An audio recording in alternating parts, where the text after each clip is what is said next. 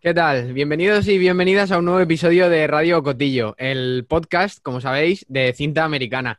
Yo soy Cristian Ramón Marín y antes de empezar me gustaría recordarte que estamos en todas las plataformas habidas y por haber para que nos escuches con todas las facilidades del mundo. Estamos en Spotify, en Apple Podcast, en Google Podcast, en Evox. Si nos lo pedís, os enviamos el podcast por email, lo que haga falta para que estéis ahí al otro lado en cada, en cada episodio.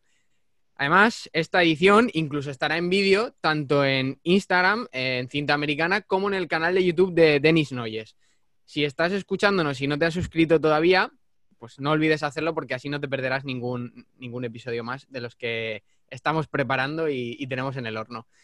Hoy tenemos mucho de lo que hablar porque vamos a dedicar esta edición a analizar el próximo Gran Premio de San Marino y además todo lo que ocurrió durante los últimos días en Motorland Aragón durante la doble cita del Mundial de Superbike.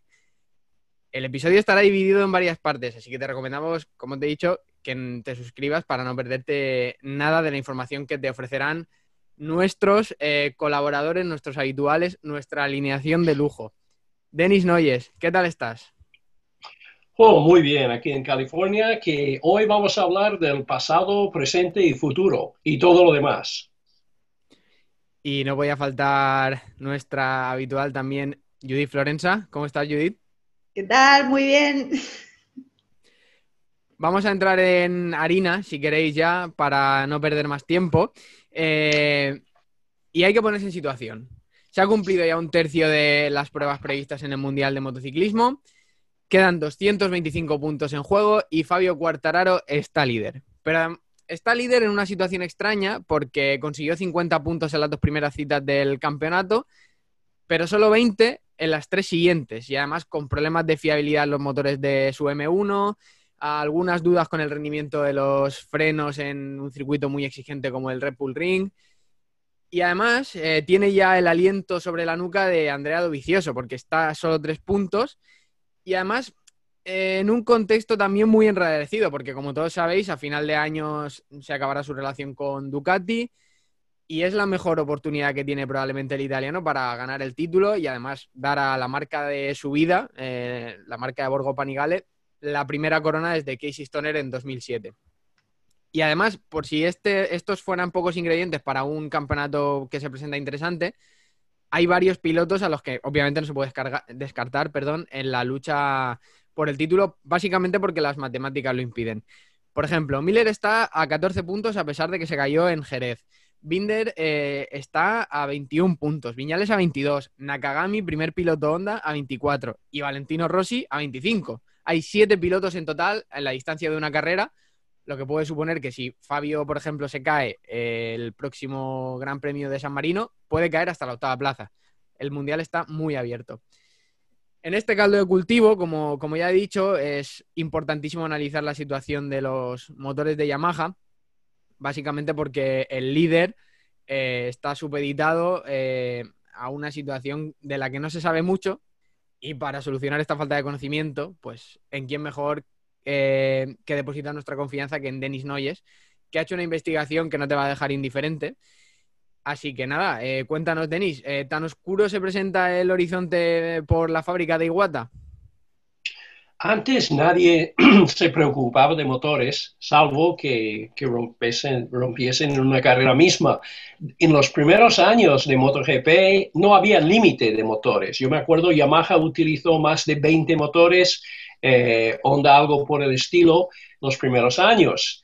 Incluso se podrían abrir los motores en los mismos boxes, como hacía Yamaha, cambiar la cadena de distribución, porque empezaban ya con un motor cinco válvulas, tipo casi moto de calle. Ha cambiado todo. Ahora estamos en un mundial abreviado, donde el límite de motores normal de 7 se ha cortado a 5. ¿Qué significa esto? Pues son cinco motores homologados a principio de año que no puedes abrirlas, ni tocarlas, ni cambiar nada. Incluso si decides añadir otro motor con la sanción de tener que salir de este pit lane, es decir, el piloto que introduce un sexto motor, la primera vez que utiliza este motor, a pesar de lo que haga en los entrenamientos, tiene que salir de este pit lane. Pero este no es un motor nuevo, es un motor igual que los otros, simplemente que es nuevo. ¿Qué ha pasado?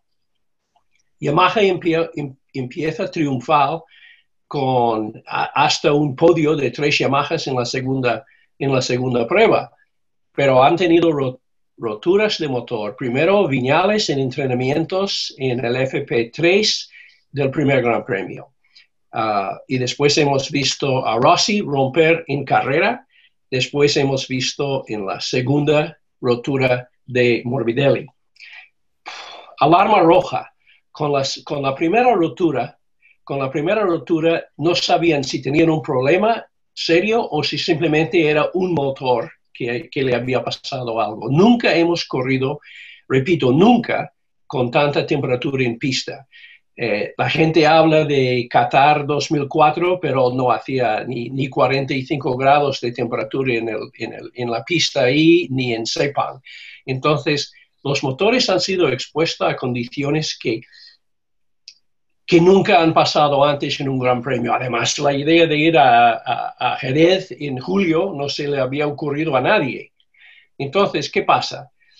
Los motores son iguales todos. Cuando tienes una rotura, ya sabes que todos los demás motores están vulnerables a lo mismo. Lo que hicieron en principio era retirar primero los motores rotos y mandarlos rápidamente a Japón y segundo, retirar o arrinconar los motores utilizados en esta carrera, lo cual dejaba a todo el mundo con los pilotos Yamaha con tres motores en vez de cinco. ¿Qué habrá pasado durante este tiempo? Yo me acuerdo hace muchos años estuve en una visita a Honda y nos llevaron abajo a la sala de máquinas para ver dónde trabajan con los motores, bancos de prueba, pero bancos de prueba muy sofisticadas, donde pueden duplicar las condiciones. Y estoy hablando ya de la época V4, V5, uh, de la época cuando Valentino Rossi era piloto de Yamaha.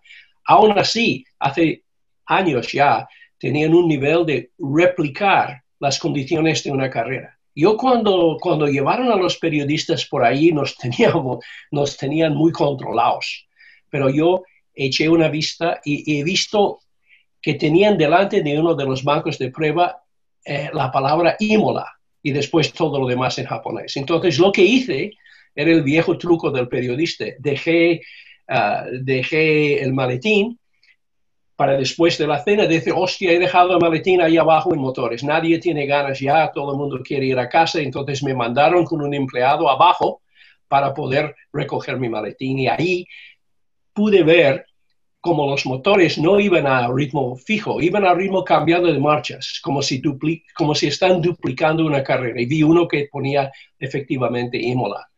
Lo mismo estarán haciendo en Yamaha o han, ya han hecho en Yamaha con los motores réplica que tienen en fábrica para intentar reproducir las condiciones, las condiciones de, de Jerez. Uh, y hay un problema especial. No quiero enrollarme demasiado, pero es importante que se entienda exactamente lo que ha pasado. Yamaha tiene problemas que no tiene Honda, porque Yamaha es un motor 4 en línea. Cuatro en línea significa un muro de cilindros justo detrás del radiador y hay poco espacio para que escapa eh, el, aire que ya ha pasado por el radiador. Con un motor V4 hay más espacio. Es simplemente esto. Esto uh, ha sido una verdad siempre toda la vida, pero nunca han tenido estas condiciones. Entonces, Yamaha, corriendo en las mismas condiciones con KTM, con Aprilia, con con Honda, con sus motores V4, ha tenido teóricamente problemas que no tenían los demás. De Suzuki hablaremos más tarde, porque tienen también un motor 4 en línea.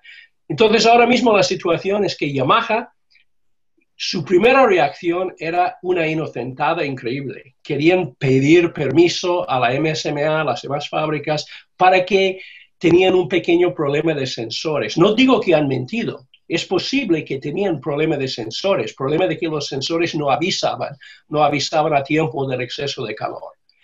De todas maneras, ¿en qué mundo eh, hubiera Ducati o Honda perdonado a Yamaha después de ver un podio de tres Yamahas y Yamahas ganando las dos primeras carreras y liderando el mundial, no les iban a permitir nada.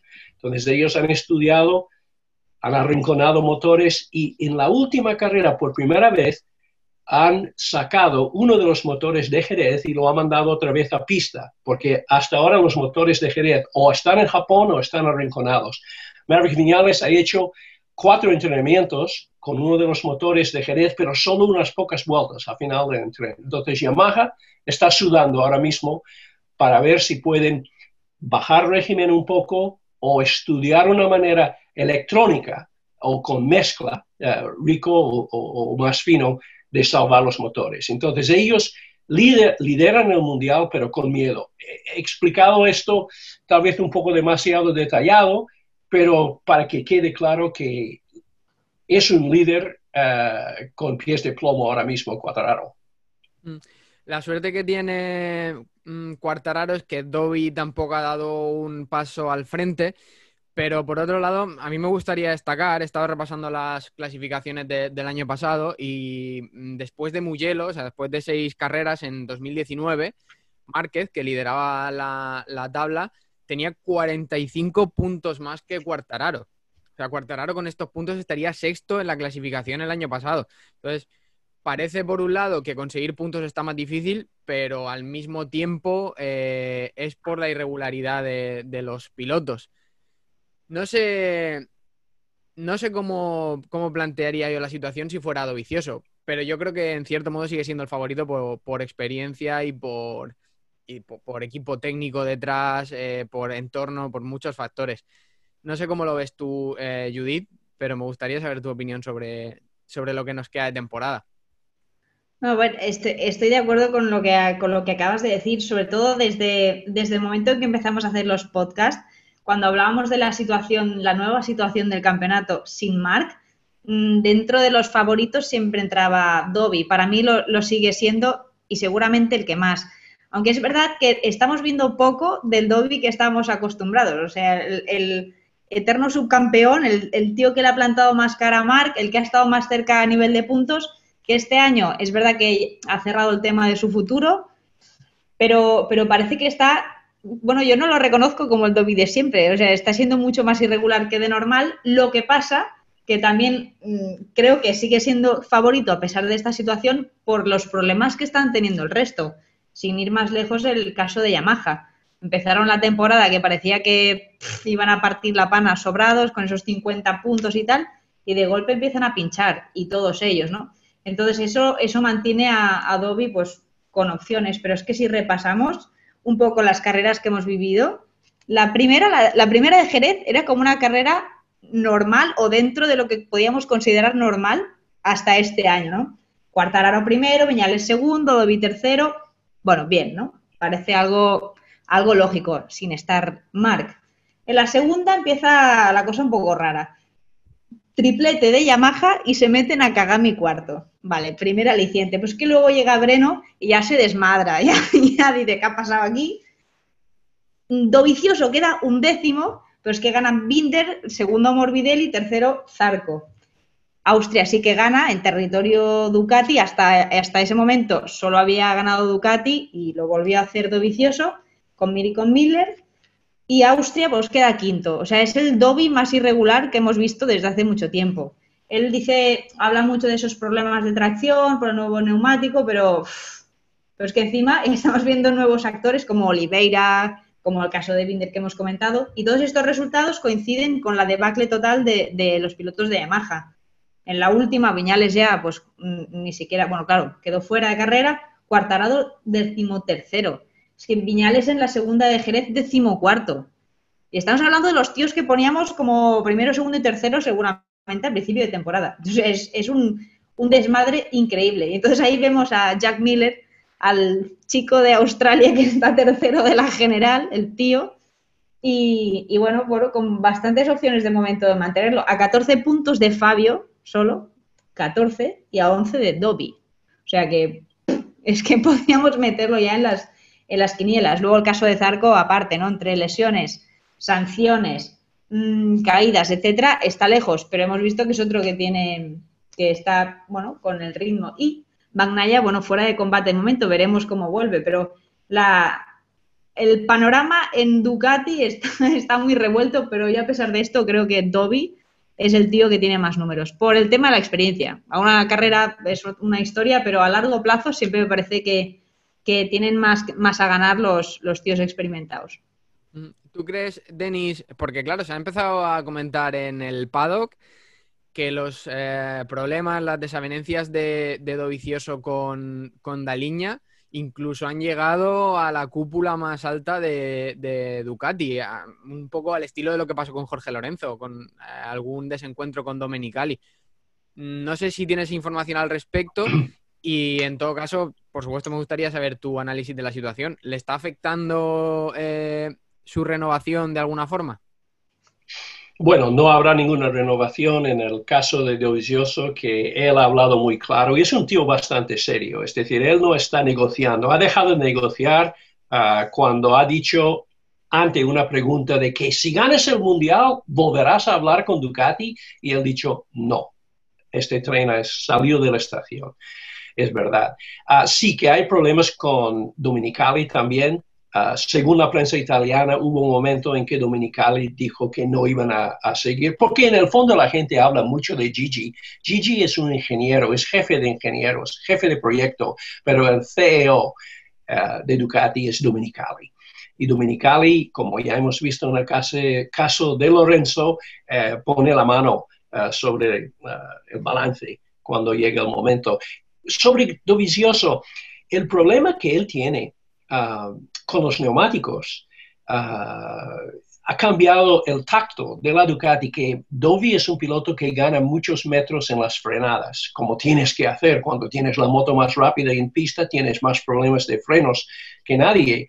Él dice que el, el neumático de Red Bull Ring le iba más o menos bien, pero el neumático que van a volver a utilizar, el trasero, que van a volver a usar el Misano es el mismo de Jerez que le causó tantos problemas. Entonces no hay nada seguro en Ducati, salvo que algunos pilotos como eh, y también eh, como Zarco, parece que con este estilo, digamos, de Yamaha que tienen, uh, pueden sacar provecho de este neumático cuando los, el piloto número uno de Ducati, Dovizioso, no puede. Veremos.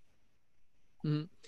Y en este contexto, mm, claro, por lo que comentaba antes de la escasa diferencia de puntos, eh, no hay que descartar a, sorpresas, a underdogs, a candidatos alternativos, porque ya hemos visto a KTM ganar alguna carrera. Entonces me gustaría hablar eh, y que nos dieras tu punto de vista, Denis, sobre un tema que ha sido recurrente en las últimas semanas. Ah, por ejemplo, algunos periodistas han calificado a KTM y a Suzuki como las mejores motos de, la parrilla en sus respectivos campos, la KTM como una V4, la Suzuki como la 4 en línea de referencia. Y bueno, como te he dicho, me gustaría saber si realmente lo crees así y cómo analizas lo que queda de temporada de estas dos marcas, que hasta ahora parecía que no estaban en la pelea, pero que este año no se puede descartar a nadie.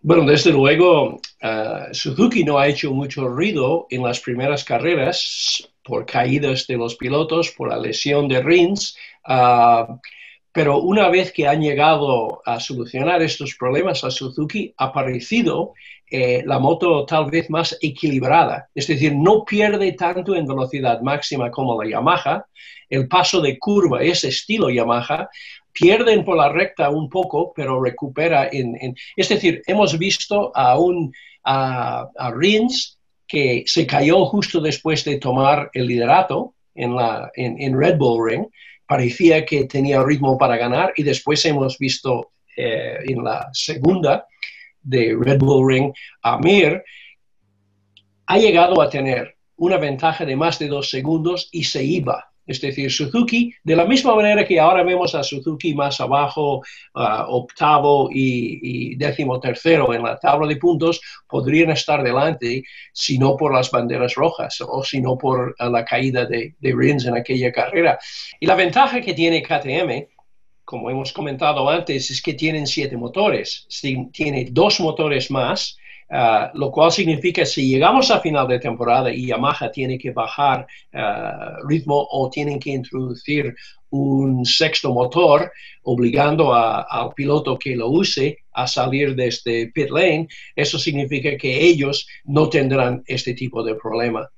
Ah, y una cosa de Suzuki, eh, estoy agobiado ya con el tema de motores, pero es, es, es, verdad, Suzuki he comentado antes que tiene el motor 4 en línea igual que Yamaha. Eh, ¿Cómo no han tenido, por qué no han tenido los mismos problemas de Yamaha? Porque ellos, eh, con los problemas de Rins, con la caída de, de Mir, han hecho menos vueltas en Jerez. Y es posible, es posible, esto lo, ha dicho, no lo he dicho yo, lo ha dicho Neil Spalding uh, en, un artículo que ha escrito, este, es posible que Suzuki, viendo los problemas de Yamaha en la primera carrera, han bajado un poco el ritmo para no sobrecalentar los motores, eso no lo sabemos. Sí, además, claro, ahora, ahora vienen dos eh, carreras en Misano que es un circuito, bueno, relativamente corto y demás, pero también viene un escenario como Motorland Aragón, como Cataluña con esa recta, incluso Portimao, que no sabemos mm, nada de lo que va a ocurrir porque nunca se ha rodado con MotoGP allí. Entonces va a ser muy interesante. Tú, Judith, ¿cómo analizas, cómo valoras la situación de KTM? Pues sigo flipando, la verdad, con lo que está pasando y, tiene mucho mérito el otro día recordaba, digo, si estos tíos están aquí desde hace muy poco, en 2016 hay que recordar que debutaron en la última carrera de la temporada en Cheste con Mika Kallio, con ese nuevo prototipo, con la RC16.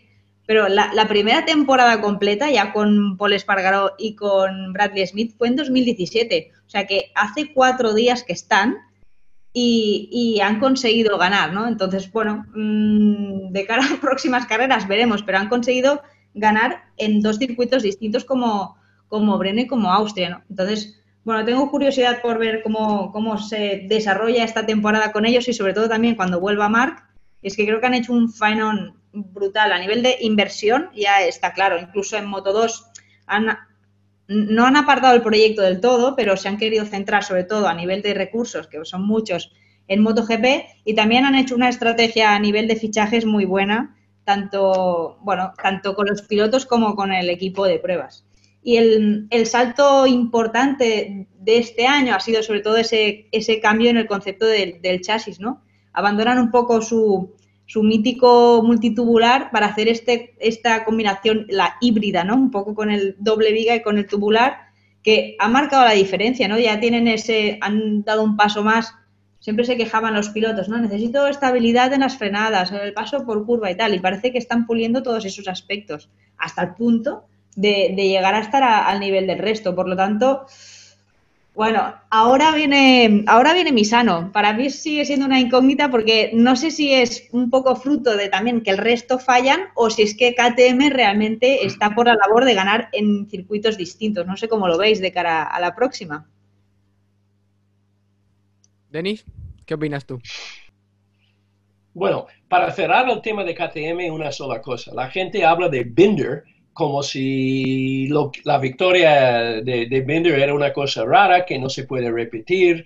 Eh, es verdad que él no conoce sobre una MotoGP, los demás circuitos, pero es un piloto que ha demostrado en Moto 2 y Moto 3 lo bueno que es y yo no descontaría a nadie. Lo que está clarísimo es que Paul Espargaró tiene que ganar una carrera porque es el piloto que ha hecho todo el trabajo en KTM junto con eh, lo que ha hecho Dani Pedrosa en las pruebas. Pero pasando, pasando a Misano, es un circuito eh, Misano es un circuito hecho al revés ahora. Estaba hecho como circuito de girar izquierda, con estas tres curvas eh, tan guapas, acabando, bueno, empezando con el, uh, acabando con el curvone. Tres curvas de izquierdas cada vez más rápida, acelerando. Después del accidente de Wayne, uh, cuando se cayó en, en, uh, en, lo que es ahora la curva 16, han hecho la, el circuito al revés. Este circuito al revés tiene puntos de aceleración muy fuerte. Ah, tiene ah, sobre todo el, el, Taramonte, que es la curva que da a la recta, que después tiene tres curvas decelerando. Uh, este puede ser un circuito muy bueno. En otros años ha sido un circuito muy bueno para Yamaha. Lo que pasa es que si quitas Mark Márquez, que ya está quitado de, del panorama, puede ser un buen circuito para Yamaha, pero también un circuito donde las Ducati, si encuentran la manera de utilizar bien este nuevo neumático de Michelin, puede dar guerra. No voy a descontar a nadie, ahí Suzuki también, ah, y, por supuesto KTM. Es decir, de unos circuitos que eran circuitos que favorecían mucho a las motos con más potencia y circuitos que ponían muchísima importancia en la frenada, dicen que Red Bull, según Brembo, es el circuito donde la frenada es más fuerte. Ya vamos a un circuito suave, un circuito de paso por curva, un circuito donde podría ganar Valentino Rossi. Si yo fuera Yamaha, me olvidaría ahora mismo de los límites de RPM y daría a Valentino tantas RPM como pueden caber en la culata para ver si Valentino delante de su público, aunque solo habrá 250 de ellos o no sé cuántos, eh, sería muy bonito que Valentino vaya por todo en un circuito donde él solo ha ganado tres veces, pero que es su circuito. Bueno, tal vez soy un poco romántico, ¿no? Pero me gustaría ver esto. Pues con esta reflexión podemos poner un punto y seguido. Si nos estás escuchando a través del podcast, quédate con nosotros porque vamos a continuación. Si nos estás viendo a través del vídeo, corre y haz clic a la siguiente parte en la que vamos a hablar sobre el Mundial de Superbike con nuestra especialista de cabecera Judith Florenza. Seguimos aquí en este nuevo episodio de Radio Cotillo en cintaamericana.es. En este bloque vamos a hablar sobre el Mundial de Superbike porque, bueno, ha sido un fin de semana muy interesante en Motorland Aragón. Bueno, realmente dos fines de semana muy interesantes. Ha habido seis carreras, eh, tres en cada uno de los eventos. Y hemos visto al pentacampeón Johnny Ray eh, bueno, extender la ventaja que tenía desde los cuatro puntos hasta los 36. Ya es una diferencia considerable mm, a lo que más o menos está acostumbrado el piloto del Kawasaki Racing Team. Y bueno, ha habido una sorpresa. Eh, Judith, no sé cómo analizas tú el, bueno, la actuación de Rinaldi, porque no sé si es una sorpresa o cómo calificarlo, pero sobre todo puede interpretarse como una situación desconcertante para Redding, para Ducati, porque tiene ahí un, talento que igual debe explotar. ¿Qué lectura haces tú de la situación?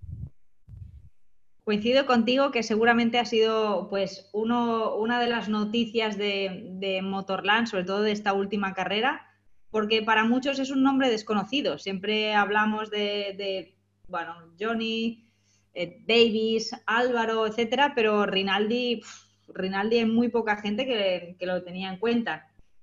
Y, bueno, es, un, es un, piloto que lleva, digamos, en el entorno de Superbike durante, bueno, desde 2014. Él, él debutó en, en el Superstock, en Superstock 600 en 2014. O sea, bueno, es un campeonato con una regulación, con configuración de motos mucho más de serie y, que se celebraban en, circuitos europeos. En 2015 fue segundo del stock y detrás de un nombre que os sonará, que es el de Toprak Razgatioglu, que es que todos se han criado ahí. Al año siguiente, en 2016, subió al stock 1000 y terminó sexto. Y en 2017 fue cuando consiguió el título del, del Stock 1000. O sea, la gente que ha estado siguiendo mucho el campeonato de Superbike sí que lo tiene presente, como el caso de Toprak, porque han sido pilotos que, han destacado ya desde el, europeo, pero para los que siguen solo, digamos, la categoría reina, mm, es, alguien totalmente nuevo. Y, por cierto, en 2017 ganó con nueve puntos de ventaja sobre Toprak. O sea, vienen un poco con trayectorias más o menos paralelas. Lo único que en el momento en que debuta en Superbike, Toprak es verdad que empieza a despuntar mucho más, a pesar de que estaba en el Puchetti, y sin embargo, pues el, inicio de, Rinaldi fue algo más discreto. Primero en 2018 eh, formó parte del equipo de la Aruba.it, pero la estructura junior, era el junior team, y solo corría en circuitos europeos, y al año siguiente eh, subió, bueno, subió, cambió de equipo al Barney, que el Barney es la estructura en la que estaba Xavi Forés. Entonces ya para este año ha hecho el cambio al Go 11, que por cierto el año pasado mmm, fue una temporada bastante desastrosa para esta estructura, que estaba con Eugene Laverty, y este año pues llega, bueno, en Jerez, en Jerez ya Rinaldi empezó a decir, bueno, aquí estoy, ¿eh? pero un poco más discreto, pero realmente ha sido llegar a Motorland y conseguir sobre todo la primera victoria en la carrera en la carrera 1 del sábado, que no es una victoria normal, porque es una victoria de paliza sobre el resto con 6 segundos de diferencia y con 10 sobre el tercero. O sea que fue eh, sin duda la, sorpresa de todo el mundo. Y después no, no, solo, no solo fue esa victoria algo puntual, sino que subió al podio tanto la Super Pole Race como en la carrera 2. ¿Vosotros os lo esperabais o no? Es. Eh, Rinaldi es un talento, pero yo creo que viendo que hay claras referencias en, el Mundial de Superbike, es, era muy difícil. Pero claro, ya hemos visto que en el pasado sí que ha habido sorpresas de equipos privados. Además, seguramente, bueno, eh, ha sido más sorpresa para, para los que no seguimos el Mundial de forma tan eh, regular como tú que para, que para vosotros, seguramente. ¿Tú qué opinas, Denis? Yo sé que, que recibió Rinaldi tres llamadas después de su victoria, uno de Dominicali de Ducati, uh, después le llamó también Dovizioso, que es un amigo suyo, y una llamada incluso de Valentino Rossi. Uh, un joven italiano ganando con Ducati, esto no lo hemos visto desde, digamos, la, la época del campeonato World Series, cuando Ah, pero esto hace muchos años. Ah, Ducati ahora mismo con un piloto italiano encima podría ser importante, pero más importante todavía ha sido esto para Johnny Ray, que le ha ido muy bien que entrara alguien de fuera para restarle puntos a Redding y a sus demás rivales. Y Redding, eh, digo Ray, bajó de la moto diciendo que lo había pasado muy bien, tanto perdiendo como ganando, corriendo contra Ah, contra este joven italiano. Ha dicho que ha confiado, porque había momentos que casi se tocaban o se tocaban, y Ray hizo hincapié en que eh, tenía absoluta confianza ah, en el pilotaje de, uh, de Rinaldi. y esto ha cambiado un poco el panorama en, en, moto, en el Mundial de Superbikes, porque hemos visto a Johnny Ray casi llorando en una ocasión cuando eh, después de la primera carrera ah, del sábado ah, se ha caído ah, cuando estaba luchando para la victoria. es el piloto número uno de Ducati. Eh, Davis es también piloto de Ducati, pero no tiene contrato para el año que viene. Y Rinaldi me parece que ha llegado para quedar. Es decir, el, el, Mundial de Superbikes ahora se ha convertido en, no sé si cosa de dos o cosa de, ver si Ray puede evitar errores, porque ahora vienen circuitos, ahora vienen circuitos también donde la desventaja, que es una desventaja que se ve muy clara de la, ah, de la Kawasaki, ah, puede regalar oportunidades a, Ducati o a Honda. Pero de hecho, este ah, Johnny Ray está a punto ya, bueno, yo creo que ya se ha establecido como el mejor piloto de, Superbikes de todos los tiempos, con permiso tal vez de Fogarty. ¿Querías comentar algo, Judith? Bueno, sí, no, coincido contigo que en el caso de, Jonathan Rey, pues estaba contento seguramente por, por ese rendimiento de Rinaldi porque le interesa a nivel de puntos. Si hubiese empezado la temporada así de fuerte, igual no, no le haría tanta gracia pero está, porque al final está, lo que estaba haciendo es meter motos entre su gran contrincante, que a día de hoy es Scott Redding, y eso le estaba sumando puntos al, británico. Eh, a mí lo que me llamó mucho la atención de, de Rinaldi, que, que, iba muy por el sitio, o sea, veía con muchos problemas, sobre todo desde los libres, ya desde los, desde los entrenamientos del viernes, tanto, tanto Scott como Davis, sobre todo Scott, con bastantes problemas para, para pararlas. Entrando a curva, complicado.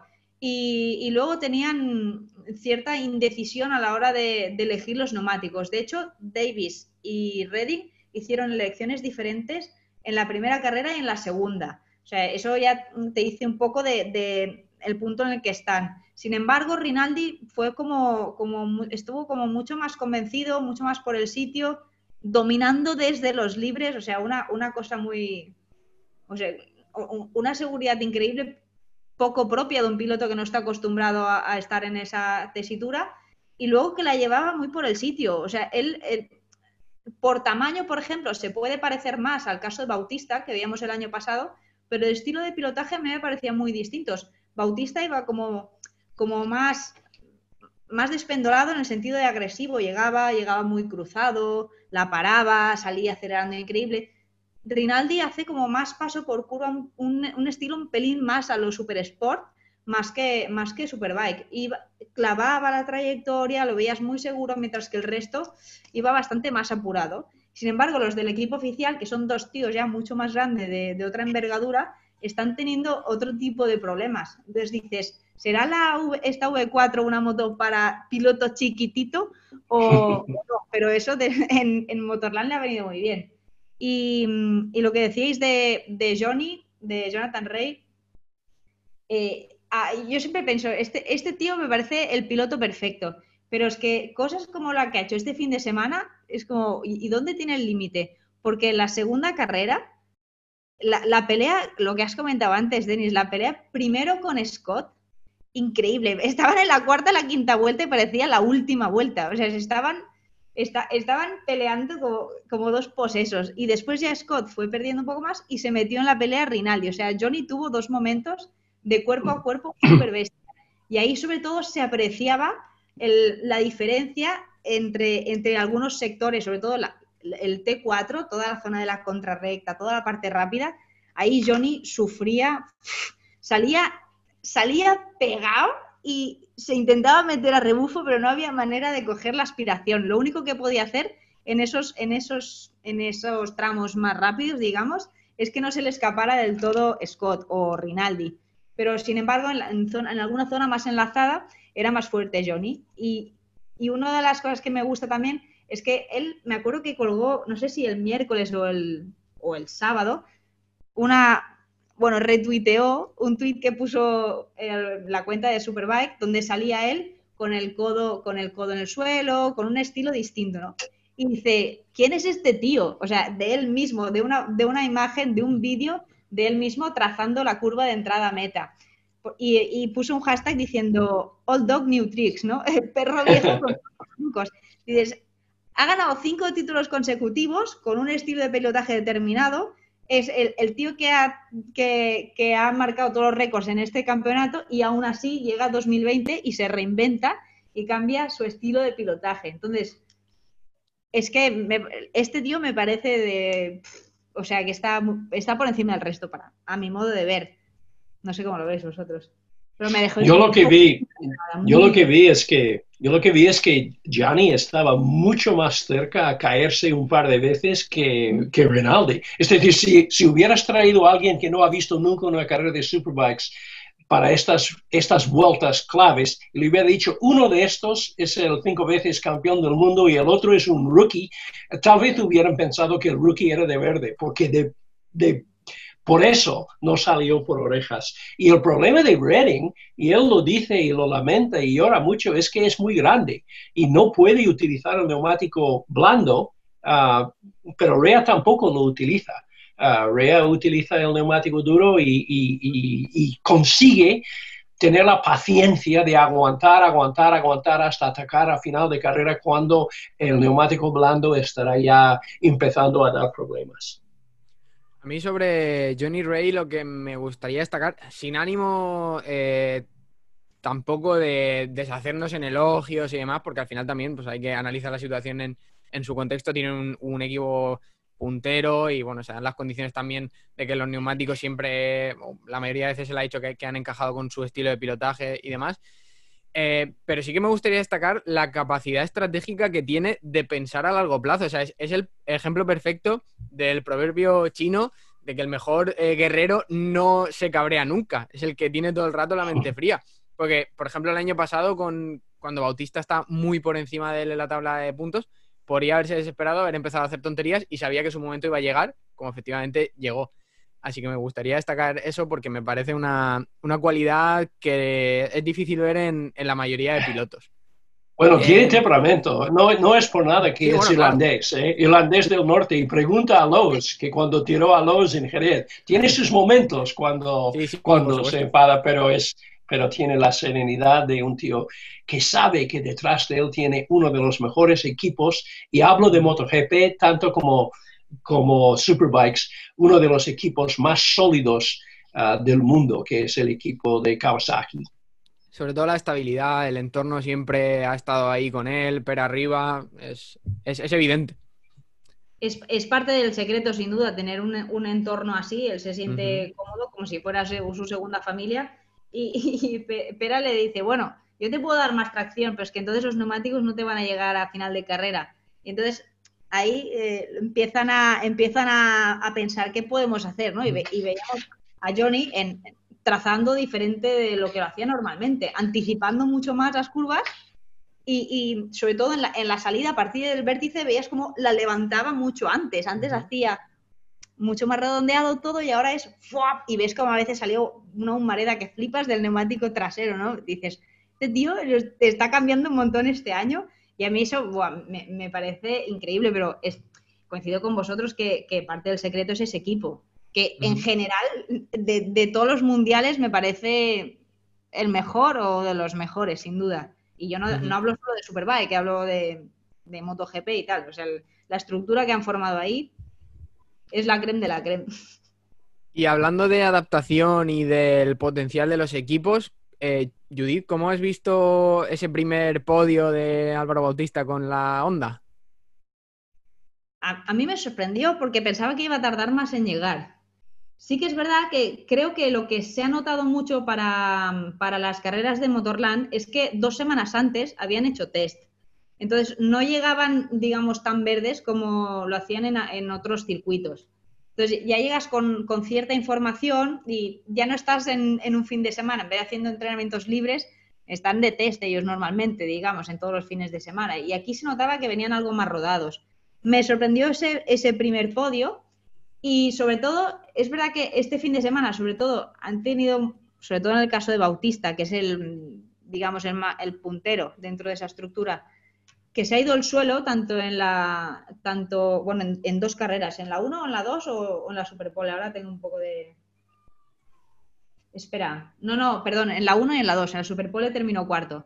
en, la, primera carrera se fue al suelo a cuatro vueltas del final luchando por el podio. O sea, podía, podía haber quedado segundo, Bautista. O sea, estamos hablando de, de, eso que han hecho, digamos, se, se ha volcado HRC este año están en una situación parecida a la del año pasado con BMW. ¿Y dónde está BMW? Está lejos todavía, a pesar de que han tenido apoyo de fábrica desde 2019. Y ellos creo que han llegado a, coger el ritmo por lo menos antes de lo esperado.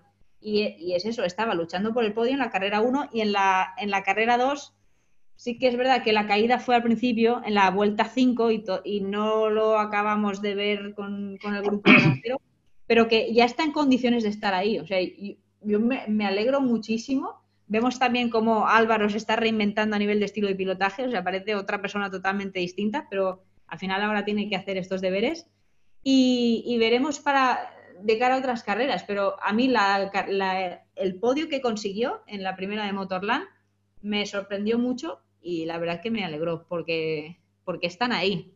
Supongo que ya para conseguir la victoria ya lo veo más complicado, tienen que, creo que se tienen que mover muchas piezas, pero verlos en esas condiciones está muy bien. Le añade un, le añade un aliciente más al campeonato que ya tiene muchos. Bueno, Honda, Honda está avanzando también en adición a estas excelentes carreras, menos las excelentes carreras de Álvaro, tiempos muy buenos, hemos visto a Haslam, que es el piloto soldado de este equipo, haciendo todas las pruebas. Eh, él ha hecho un cuarto en la última eh, prueba, que hubiera sido un quinto tal vez sino, o un sexto, pero es igual, hizo un cuarto y esto es importante a Honda, eh, tener información, vueltas hechas. Álvaro tiene una tendencia de caerse mucho, esto hay que decirlo, porque en MotoGP el único piloto que se cayó más veces durante el periodo de los últimos siete años ha sido Mark Marquez y Crutchlow. Álvaro se cae mucho, pero Álvaro se ha caído en MotoGP porque quería este resultado que no podría conseguir con una moto que no era oficial. Es decir, además hay unas imágenes de Álvaro luchando contra esta onda que no está a punto todavía, luchando ahí, eh, parece que eh, como si estuviera corriendo sobre agua algunas, en algunas ocasiones. Yo creo que Álvaro va a ganar una carrera antes de que acabe este año y Honda, cuando ves esta moto, ves todas las demás motos de Superbike, pero hay una moto que tiene una palabra H-O-N-D-A, escrito grande en el carenado, esto suele dar miedo. Significa que Honda va en serio. Nos estamos quedando sin tiempo, me lo dicen por aquí por, eh, línea interna. Así que si os parece, eh, vamos a zanjar con una reflexión breve al estilo del minuto de oro en un debate electoral. Tú, Denis, por ahí, por Estados Unidos, vas a empezar a ver muchos debates electorales seguro ahora, ahora mismo. Y si os parece, empiezo yo. Yo me quedaría con, la situación excepcional de MotoGP, que la hemos analizado eh, anteriormente, si estáis en YouTube, en, el vídeo, eh, en el primer vídeo, para no liarme. Eh, entonces, mm, yo diría que no se puede descartar a nadie, le he insistido mucho en eso. Y por hilar un poco, yo si fuera alguno de los pilotos de MotoGP, no sé si por tema de política de marcas será posible, pero levantaría el teléfono y llamaría a Johnny Rey para que me pasara el teléfono de su profesor de yoga, del psicólogo deportivo, de, la persona clave que le ayude a gestionar las temporadas de la forma que lo hace. Porque creo que en el momento que un piloto de, la categoría reina dé un paso adelante, va a marcar la diferencia, mm, porque además ya se ha cumplido un tercio de la temporada y es el momento de, empezar a, apretar las tuercas. Nunca mejor dicho. ¿Cuál es tu visión, Judith? Yo me voy a quedar en Superbike, y, creo, bueno, espero, espero equivocarme, de verdad, pero creo que con la caída de Scott Redding en la primera carrera de este fin de semana de Motorland, ha dejado escrito prácticamente este campeonato. Pero no, no por esos 36 puntos, que es, ¿vale? es una diferencia importante, pero todavía quedan muchas carreras, sino porque es, son 36 puntos contra Jonathan Rey que ya lo hemos estado comentando ahora, lo acabas de, lo acabas de recordar tú, con, el tío, eh, bueno, a nivel de pilotaje está donde está y a nivel gestión mental también es, de, otro planeta, ¿no? Entonces, si el año pasado pudo revertir la situación de desventaja tan bestia que tuvo con Álvaro, imagínate ahora con 36 puntos de ventaja, se lo puede tomar todo distinto. Entonces, creo que el llanto aquel de, de Reading, que además se vio en pantalla, que lo pudimos escuchar, aquel punto de desolación, creo que venía un poco ya no solo por la caída, evidentemente que eso siempre da rabia, sino porque está diciendo, mierda, 30 no le puedo dejar en bandeja estos puntos a, Johnny porque este tío es un, es un killer. Y encima, aprovechando que ya los siguientes en el campeonato se están descolgando. Toprak, sobre todo Yamaha este fin de semana estuvo ausente en las dos de Motorland y ya eh, estamos hablando de, de, una diferencia de puntos muy bestia. 96 menos que Johnny y 60 de Scott. O sea, la cosa está entre dos. Pero entiendo el disgusto de Redding porque está diciendo, ¡buf! Ahora necesito un poco de suerte a mi lado, ya no solo ganar carrera. Totalmente. Y terminamos contigo, Denis. Pues yo al final solo quería añadir una cosa que no dije antes en la primera parte cuando estaba hablando de motores. Mucha gente puede preguntar si, si todos los demás pilotos, Morbidelli, uh, Viñales y Rossi, han tenido problemas, ¿por qué no ha tenido problemas Quattararo? En parte porque Quattararo en Jerez no tuvo que tragar rebufos él estaba delante casi siempre, salvo las primeras vueltas en una ocasión. Entonces, eh, si su motor no ha sobrecalentado tanto como los demás, habrá sido porque iba primero. Bueno, y para cerrar, digo, estamos ante unas 11 ah, semanas, las 11 semanas que vienen ahora con nueve grandes premios en MotoGP, más también en Superbikes, muchas carreras en poco tiempo. Nunca hemos visto una temporada así. Va a ser increíble y va a haber muchos camiones llenos de neumáticos y de recambios siguiendo el Mundial de aquí a noviembre. Y con esta reflexión cerramos. Eh, si nos habéis escuchado a través del podcast, tenéis toda la información que necesitáis para ver este próximo Gran Premio de San Marino. Si nos habéis visto a través de YouTube, os recomendamos que vayáis al vídeo que se publicó anteriormente. Y nada, eh, os recuerdo también para terminar del todo y no entretenernos más, que tendréis un análisis post-GP el próximo lunes o el martes como mucho, con Judith y con Denis. Y nada, muchas gracias, Judith. A ti, a vosotros. Gracias, Denis. Hasta luego, hasta muy pronto. Un saludo a todos y a todas. Nos vemos.